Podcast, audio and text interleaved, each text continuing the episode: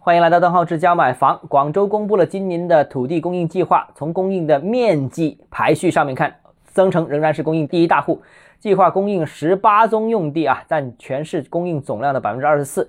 之后是黄埔，计划供应宅地是七宗。而南沙计划供应宅地是十八宗，分别列二三位。那另外呢，花都是九宗，白云是十二宗，从化四宗。以上四个区域供应的面积整体差不多，平均约等于五十公顷左右啊。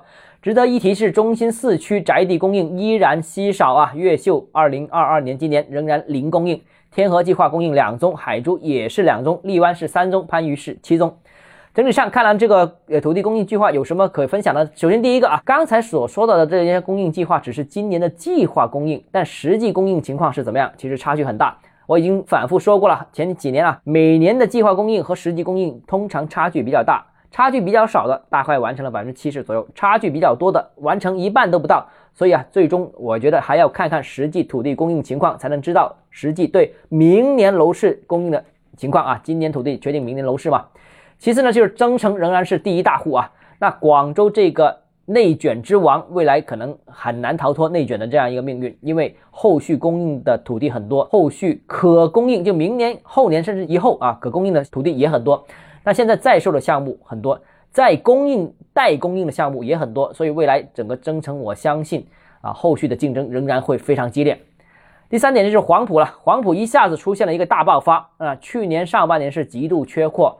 库存最低的时候不足三个月，那今年黄埔是明显放量啊，虽然只有七宗用地，但七宗用地都是大面积的工地啊，在全市当中排第二，而且今年黄埔也有一些超级大项目入市，那也会将彻底缓解黄埔市场供不应求的这样一个情况。还需要注意的是，黄埔的旧改大规模缩小之后，市场的需求也会出现明显的缩水。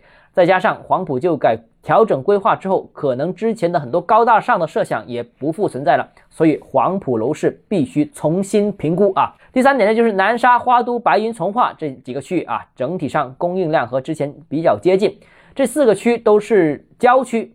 那还有再加上白云的北部啊，也属于郊区，那几个区域最近来说都是表现一般般。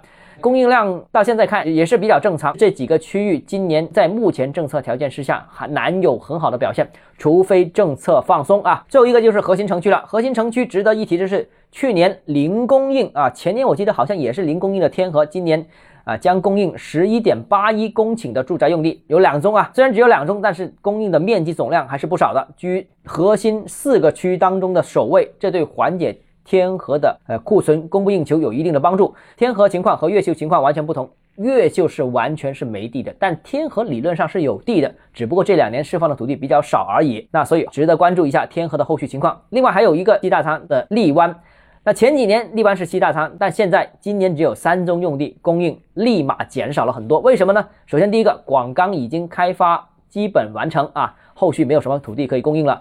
另外，芳村的其他的一些旧改项目，现在推进的进度也有所放缓。那所以荔湾减少了供应，但是大家也不用担心，因为荔湾未来还会有陆陆续续一些旧改项目推出市场，后续的供应总量也不太少啊。那这就是二零二二年的土地供应计划。至于实际供应情况，我们后续还会随时跟进。好，今天节目到这里啊。如果你个人购房有疑问，想跟我交流的话，欢迎私信我，或者添加我个人微信，账号是加买房六个字拼音首字母小写这个微信号，就是 d h e z j m 我们明天见。